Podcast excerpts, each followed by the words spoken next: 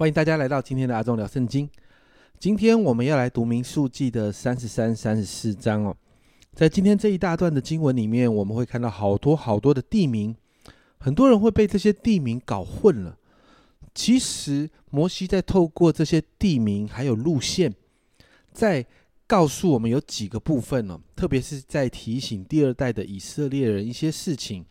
首先是神呃过去他做事的轨迹，摩西要百姓去回想过去神怎么样带领百姓经历供应、经历得胜，也提醒百姓进入迦南地的时候要持守圣洁。在三十三章的五十到五十二节这里说。耶和华在摩押平原约旦河边耶利哥对面小雨摩西说：“你吩咐以色列人说，你们过约旦河进迦南地的时候，就要从你们面前赶出那里所有的居民，毁灭他们一切呃建成的石像和他们一切铸成的偶像，要拆毁他们一切的丘坛。”接着，神告诉摩西，要给以色列百姓那个应许之地的整个地界。并且应许提醒那个分地的事情。最后，在这个经文的后面呢，提到交棒，提到约书亚还有祭司以利亚撒，他们在怎么样建立一个新的团队。你看到神其实把所有的一切都安排好了。如果我们常常说提到三次是很重要的事情，那么在这一大段的经文里面有两个词啊是一直出现的。就是起行，还有安营。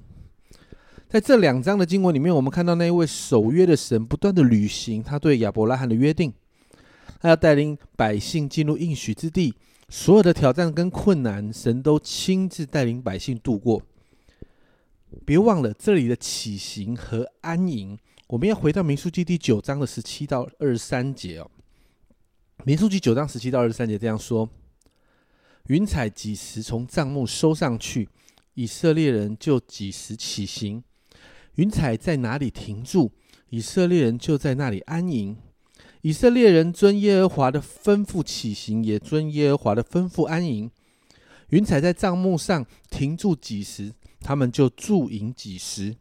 云彩在帐幕上停留许多日子，以色列人就守耶和华所吩咐的，不起行。有时云彩在帐幕上。几天，他们就照耶和华所吩咐的驻营，也照耶和华的吩咐起行。有时从晚上到早晨，有这云彩在帐幕上；早晨云彩收上去，他们就起行。